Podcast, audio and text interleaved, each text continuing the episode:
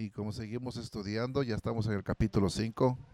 En, el, en los, primeros 11 o los primeros 11 versículos que leímos del capítulo 5 nos refiere a la segunda venida de, de Jesús.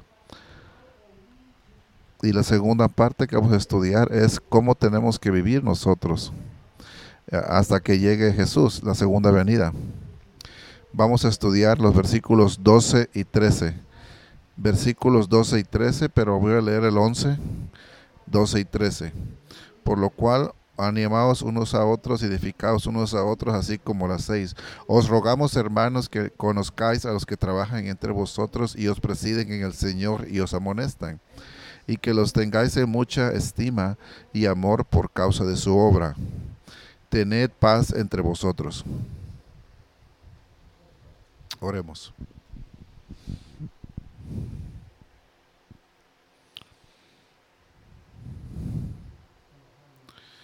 Padre que está en los cielos,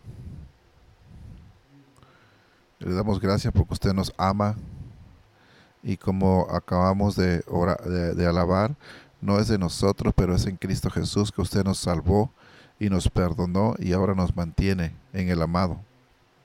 Y algún día nos va a traer junto con Cristo e, el esposo y la novia. Y le damos gracias por esa gran promesa y gracias porque ahora nos, nos alimenta a través de su palabra y a través del Espíritu Santo. Oramos que hoy nos hable, nos enseñe y que no sea el hombre hablando, pero que sea la verdad de Dios hablando. Abra los corazones, los oídos para recibir y que dé corazones para vivir su palabra de Dios.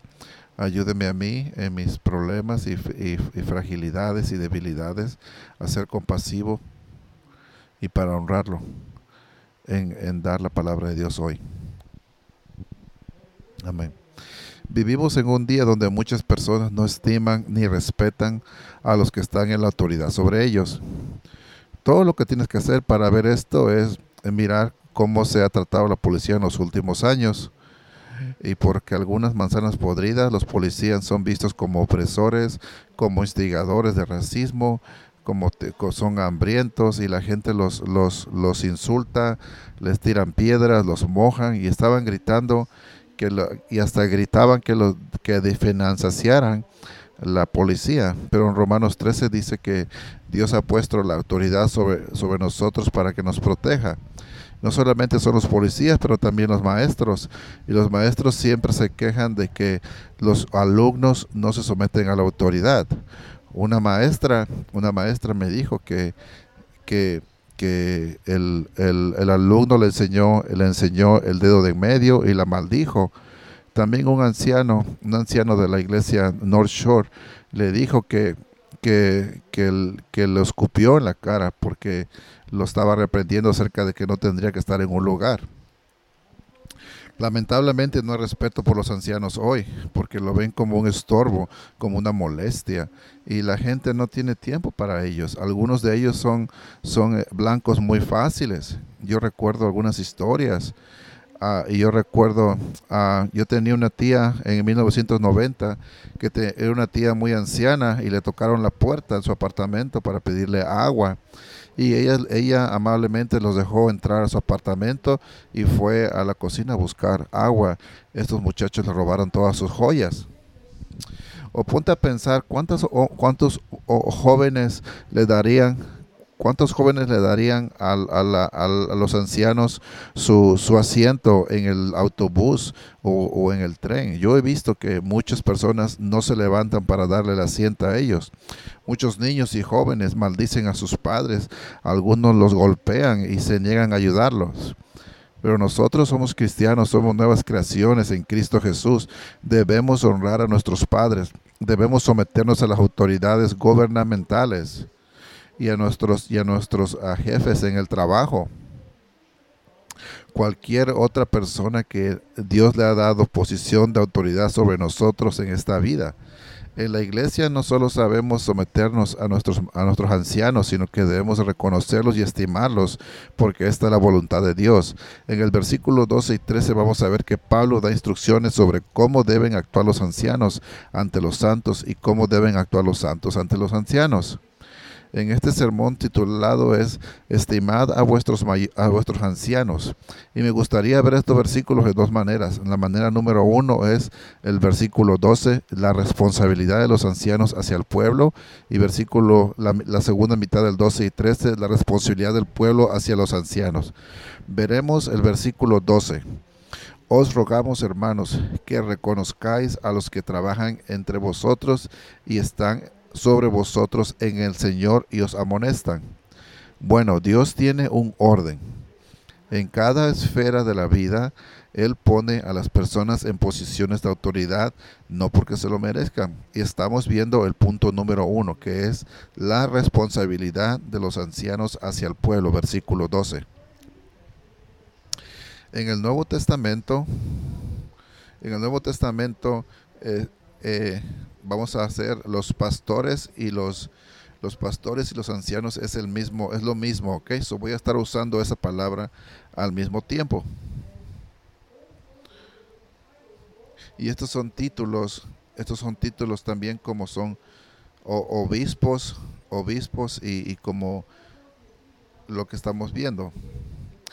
Pablo le dice a los ancianos en, a la iglesia de Éfeso, en Hechos 20 y 28, mirad por vosotros mismos y por todos los del rebaño, en medio del cual el Espíritu Santo os ha puesto por obispos para apacentar la iglesia de Dios, lo cual compró su propia sangre.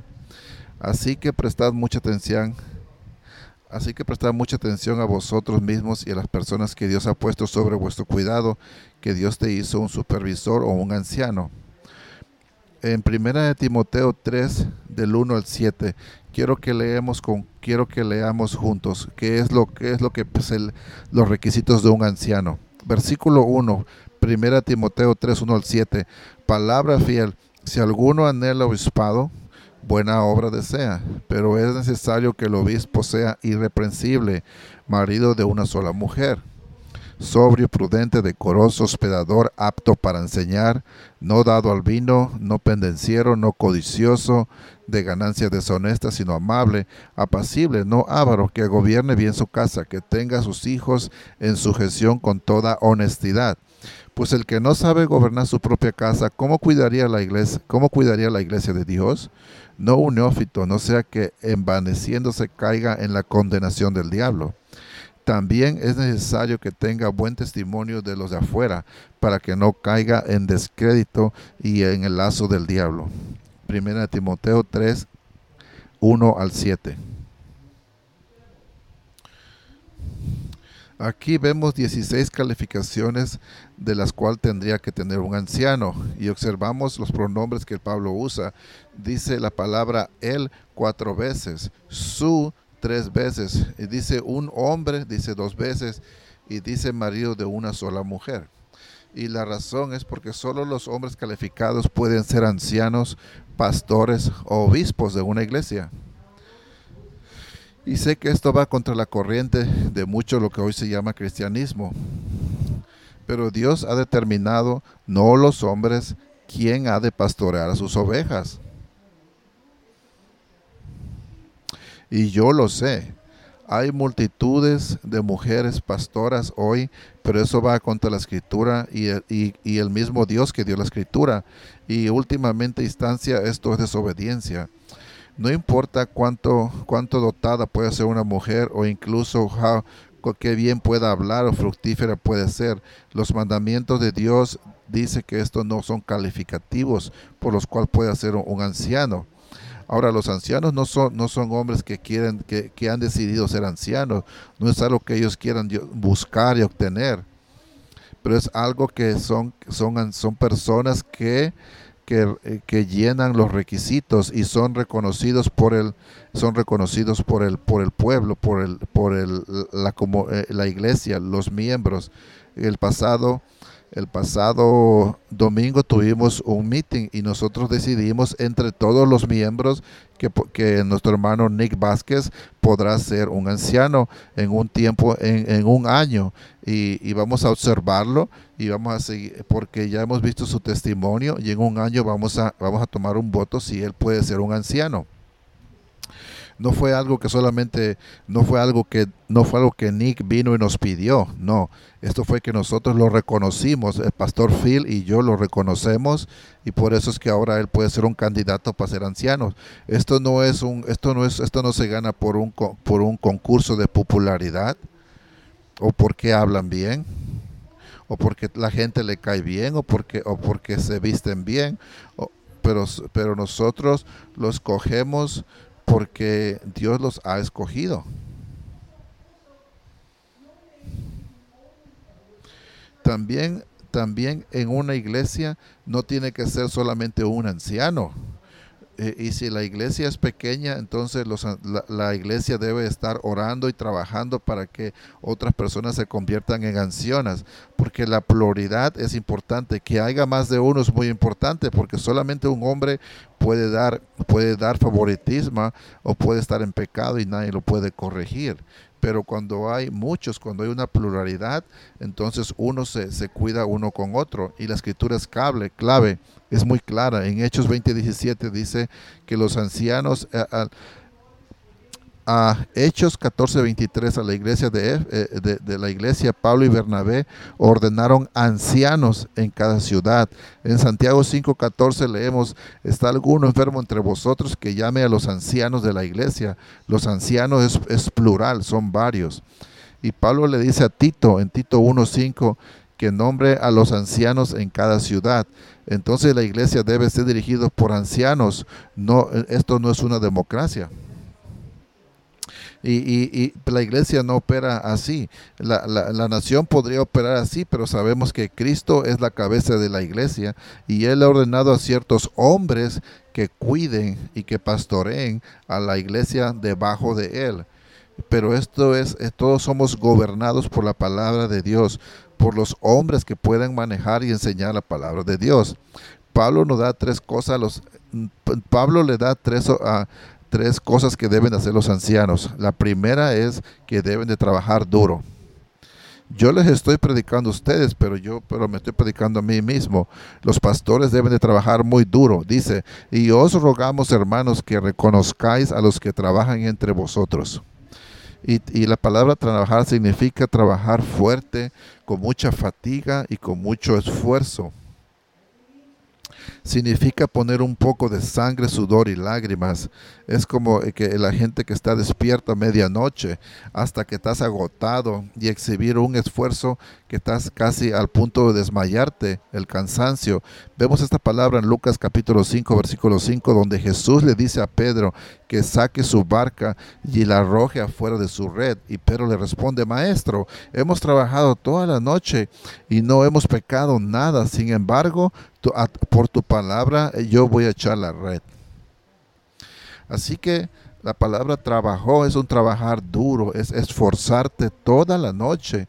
Y si la implicación es muy difícil. Es como cuando uno trabaja tan duro que uno se siente que has recibido una paliza al siguiente día por el, por el tremendo trabajo que hiciste, tu cuerpo se esforzó. Así, así es como Pablo trabajaba. Pablo le dijo a los ancianos en Éfeso en Hechos 20:35, en todos os hemos mostrado como trabajo así que debéis apoyar a los débiles. El, Pablo no era una persona floja. En Colosenses 1:29, respecto al anuncio de Cristo a todos los hombres, para esto también yo trabajo, esforzándonos según la potencia de Él, la cual obra poderosamente en mí el Pablo siempre estaba trabajando y siempre estaba esforzándose. Los pastores deben de tomar el ejemplo de Pablo, deben de trabajar duro. No hay espacio para un pastor perezoso, flojo.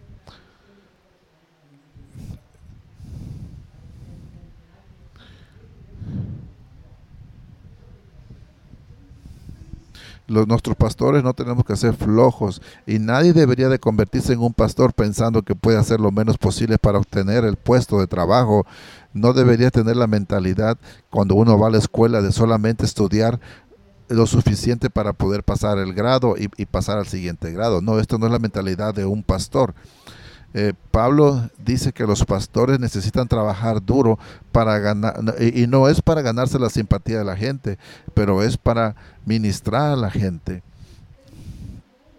Él debe de, él debe de ser devoto y, entregar su corazón a la palabra de Dios, porque este es el, este es el, esto es el, por lo cual ha sido llamado para que puedan para que puedan pasar tiempo estudiando la palabra de Dios y poderla predicar a, los santos a la iglesia de Cristo. Por eso que nosotros cuando somos nacidos nuevos es un privilegio es un privilegio recibir la palabra de Dios. Porque uno tiene tiene uno que dar estudios bíblicos o predicar o ir a las calles a, a predicar el evangelio. Esto es un privilegio. Es un privilegio compartir la palabra de Dios.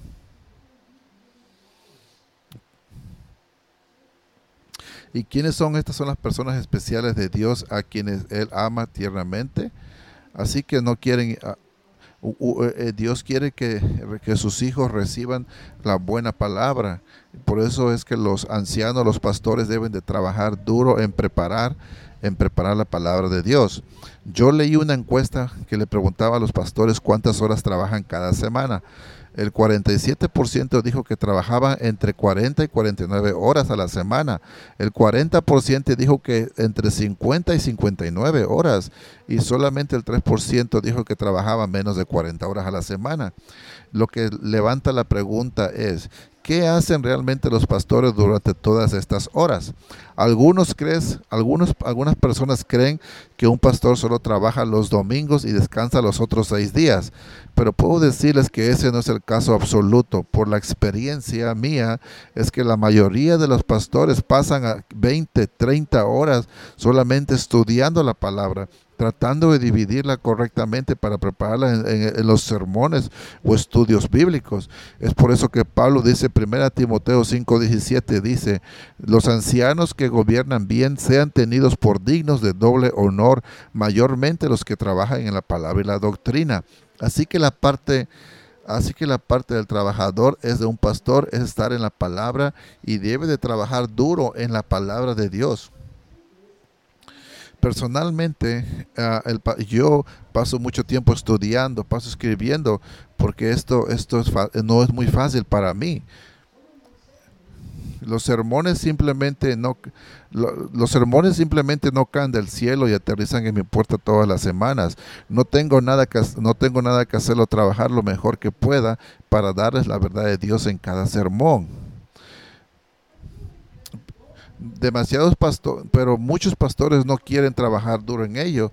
Entonces ellos compran, eh, entonces algunos pastores compran los sermones en, el internet y hay, y hay muchos lugares en el internet donde venden, venden eh, eh, los, los, los ah, sermones y, pueden comprar sermones o algunos de o algunos otros pastores pueden ir al internet y, les gustan otros otros sermones y lo que hacen es que ellos toman eso y lo único que cambian son algunas personas, algunos nombres, algunas ilustraciones, pero esto es muy pecaminoso, esto, esto es una mentira, porque el pueblo viene a oír la palabra de Dios que ha puesto en el corazón del pastor, no en, no en algo que ellos eh, ultrajaron o robaron en el internet.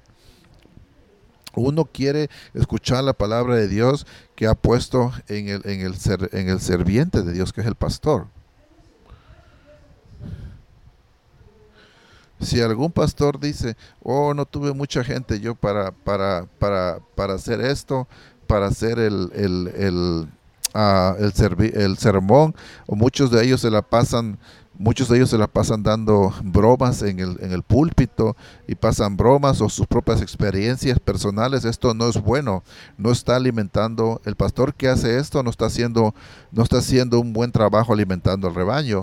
Nosotros los pastores tenemos que pasar tiempo estudiando y preparando los sermones y también nos dedicamos a aconsejar, a visitar a las personas, a, a aconsejar a los matrimonios aconsejar a los, a los muchachos que están, en, que están entre, entre en, en, en, rebel, en, rebeldía, pero también nosotros eh, tenemos que ver cuando el pecado está en, el, el, pueblo, dice, porque esto rompe el corazón de los pastores, también cuando ven el pecado que está en, el campo. Y también, y también eh, eh, otra cosa que tenemos que ver es que los pastores trabajan con ustedes, trabajan entre nosotros. Esto significa que necesitan trabajar con el pueblo de Dios y en el pueblo de Dios. En, en primera de Pedro 5.2 dice, apacentad la grey de Dios que está entre vosotros. Así que un pastor que no está, que no está entre vosotros, que solo, que solo se le ve cuando se le predica, esto no es pasar tiempo con, contigo. Nuestro trabajo es, nuestro, el trabajo del pastor Phil, de Nick y el mío es, es, es estar entre, entre ustedes. Nosotros pasamos tiempo con ustedes, pero el pastor que no que solamente lo ve los domingos y no pasa tiempo con, con no pasa tiempo, entonces no es no está haciendo el llamamiento de un pastor. Hay lugares donde hay, hay iglesias donde tú tienes que hacer una cita y esperar hasta cuatro meses para poder trabajar con, para poder eh, tener una práctica con tu pastor. Esto, esto realmente no está trabajando contigo, eh, eh, no está contigo. Dice, ese es uno. el segundo es que, es que debe de gobernar sobre el cuerpo. Y Pablo dice, y os rogamos hermanos que reconozcáis a los que trabajan entre vosotros y están sobre ti en el Señor. Y esta palabra sobre ti significa prescindir, ser un guardián, significa conducir o gobernar. En 1 Timoteo 5.17 leemos, los ancianos que gobiernan bien sean tenidos por dignos doble honor. Hebreos 13 dice, acordaos de vuestros gobernantes que han hablado la palabra de Dios a ti. En, Hebreos 13, 17 dice, obedeced a vuestros gobernantes y sed sumisos, porque ellos velan por vuestras almas como los que han de dar cuenta. En 1 Corintios 16, 16 dice, dice al Pablo a los santos que estén sujetos a sus líderes. Así que el pastor o los ancianos deben de gobernar, administrar, deben tener un cargo en el rebaño de Dios. No está llamado a ser señor, no es el señor, sino es el pastor. No está llamado a ser, no ser, está llamado a ser un, un cruel gobernante sobre el pueblo, sino debe de guiarlo con humildad. Él no es el director ejecutivo o el jefe de la iglesia sino es alguien que Dios ha dotado y ha llamado para cuidar y edificar su pueblo. Y a la gente en general no le gusta que otros gobiernen sobre ellos. Por naturaleza no tomamos bien a su misión.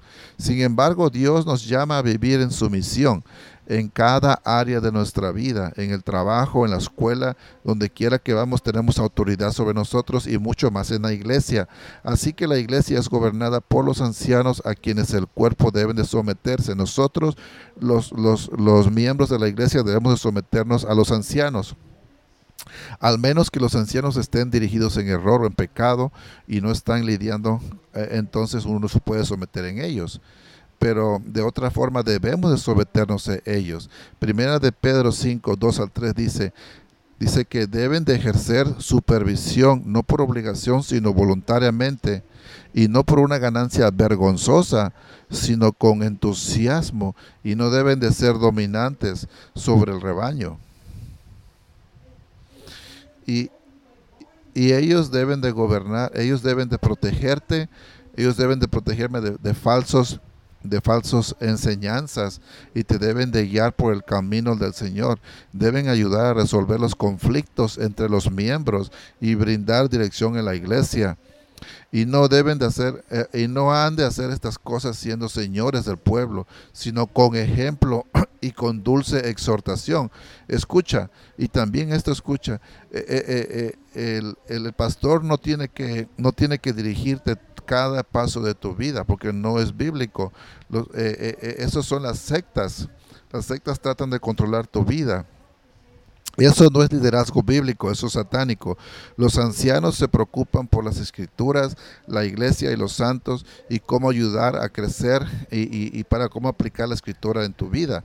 El pastor Phil y yo no podemos decirte, eh, el pastor Phil y yo no podemos decirte dónde organizar la fiesta de tu cumpleaños de tus hijos, o qué coche debes de comprar, o cuánto deberías de gastar en tu ropa. Nuestro trabajo es ayudarte a aprender la verdad y a crecer en ella, no a dirigir tu, tu, tu, tu vida paso por paso por paso. Nosotros tenemos que guiarte. Nosotros tenemos que guiarte en la palabra de Dios. No podemos controlar tu vida, pero debemos de guiarte para que crezcas en la palabra de Dios y, crezcas en la santidad, como dice en Efesios 4:12. El trabajo es, es, es a fin de perfeccionar a los santos para la obra del ministerio, para edificar el cuerpo de Cristo. Este es el trabajo mío y del pastor, que tú, que tú puedas trabajar en la obra del ministerio para la edificación del cuerpo de Cristo.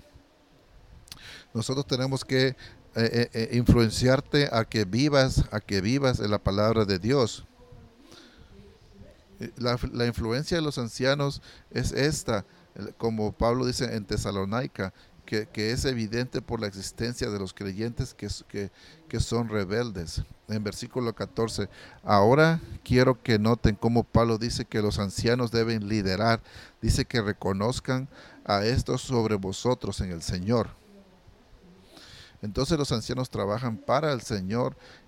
Él les da su autoridad para guiar espiritualmente al pueblo. No estar sobre el rebaño en su propia carne, sino en el Señor. Y ellos responden al Señor en cómo se conducen.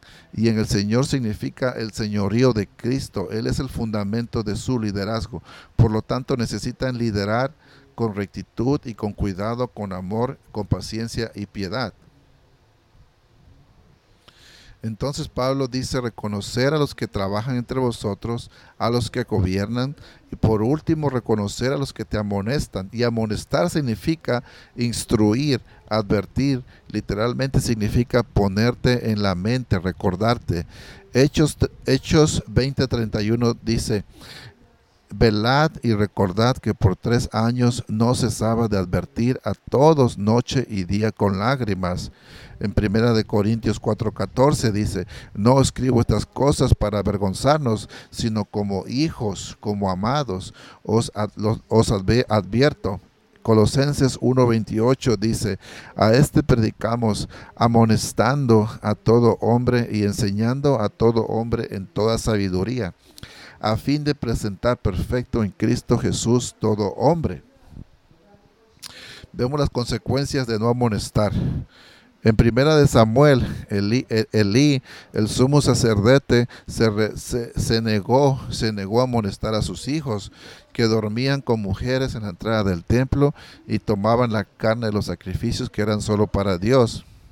Eh, Samuel 3:13 Dios le dice a Samuel, y le mostraré que yo juzgaré su casa para siempre por la iniquidad que él sabe, porque sus hijos han blasfemado a Dios y no los ha amonestado. Y esa es la palabra amonestar. Así que la palabra amonestación es dar instrucción, es advertir. Y los ancianos deben instruir y deben advertir al rebaño de, las, falsas, de las falsas enseñanzas o, o del peligro del pecado, de la inmoralidad sexual, de la pornografía. Deben advertirles en público o en privado para que el para que el rebaño pueda obedecer la palabra de Dios. Deben señalarles en el error, en una visión secular del mundo y mostrarle la, maldad de esta, de esta generación. Este es el trabajo del anciano. En la otra noche, pastor eh, eh, eh, Phil y Phil, Nick y Glenn hicieron un podcast acerca de de la ley que acaba de pasar de Roe versus Wade. Como sabemos que la Suprema Corte acaba de pasar, debemos estar tristes, debemos estar enojados, debemos estar, debemos tener regocijo, debemos tener mucho gozo de que esta, de que esta ley pasó. Entonces, eh, les recomiendo que escuchen el podcast para que puedan, para que ustedes puedan ver cuál es la, cómo, nosotros tenemos que verlo. Esto es parte del trabajo de un anciano y de, los peligros de, los peligros del pecado que te pueden desviar de seguir a Cristo. deben advertirles contra el, el compromiso o las actitudes y los hábitos problemáticos. La Biblia está llena de adversidad. La Biblia está llena de advertencias. Mateo 10:37 dice, el que ama a padre o madre más que a mí, no es digno de mí. Esto es una gran advertencia. Tenemos que amar a Dios ante todas las cosas, a Jesús. Los ancianos debemos de chequear nuestras, nuestros corazones, pero también checar los, los, los del pueblo.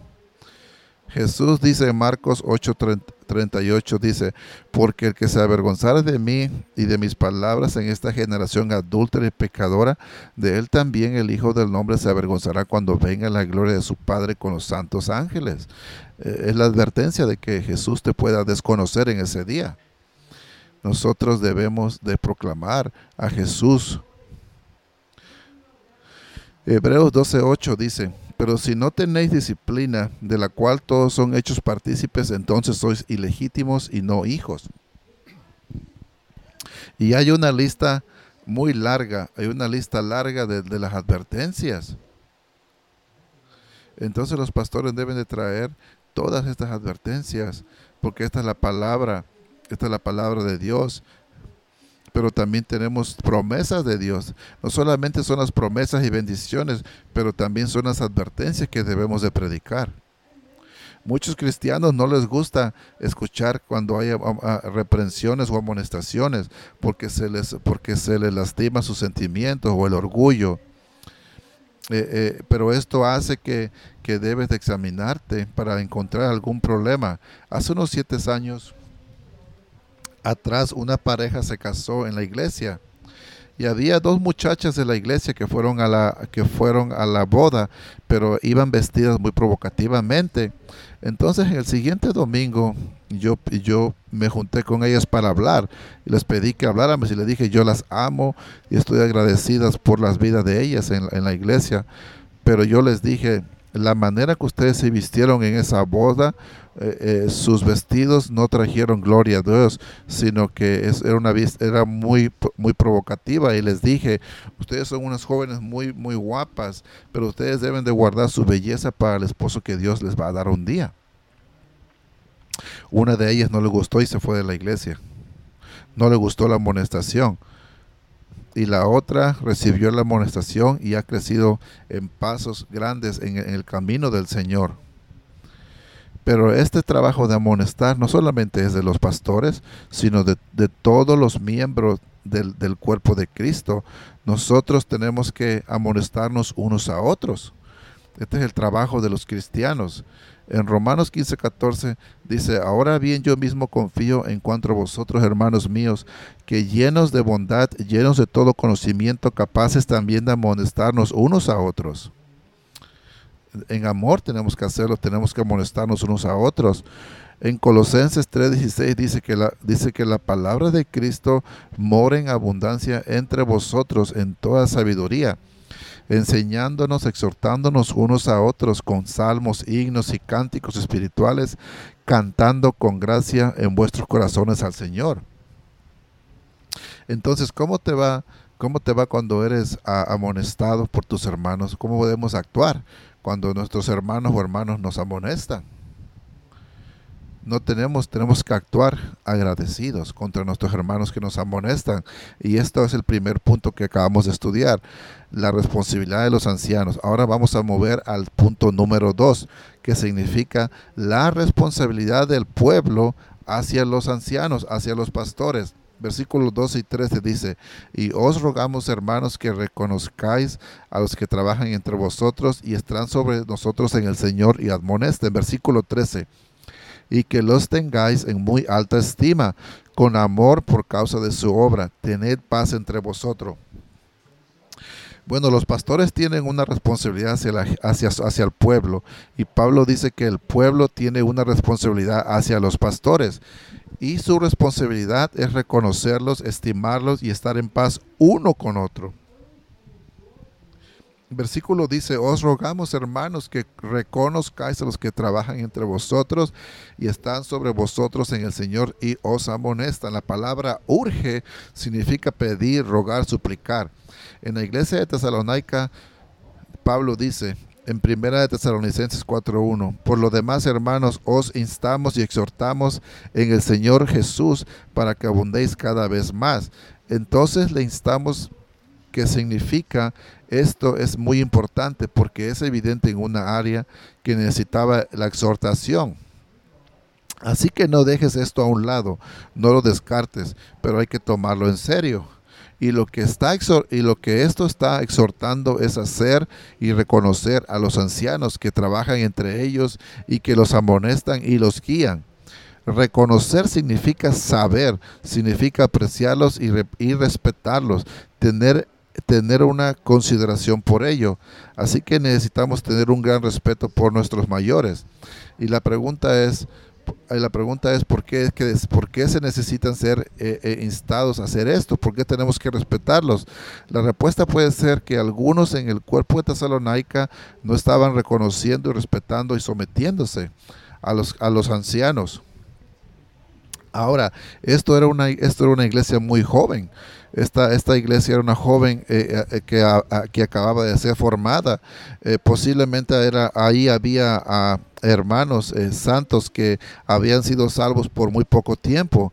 Ah, entonces, este, ah, recuerde que, que, que, aquí nadie fue un seminario, no, este grupo, este, este, este, es una iglesia nueva, nueva, pero Dios escogió a eh, nuevos hermanos para que fueran ancianos, para que fueran sus pastores. Es eh, un ejemplo que yo te puedo dar para que entiendas es que cuando, cuando tú trabajas, cuando cinco o seis personas trabajan en la misma compañía y entraron al mismo tiempo y, y entonces el jefe agarra a uno de ellos y lo, y lo convierte como eh, eh, su jefe, entonces los otros no lo van a querer respetar, no van a querer someterse a él porque comenzaron juntos. Posiblemente este era el caso de la iglesia de Tesalónica, que no se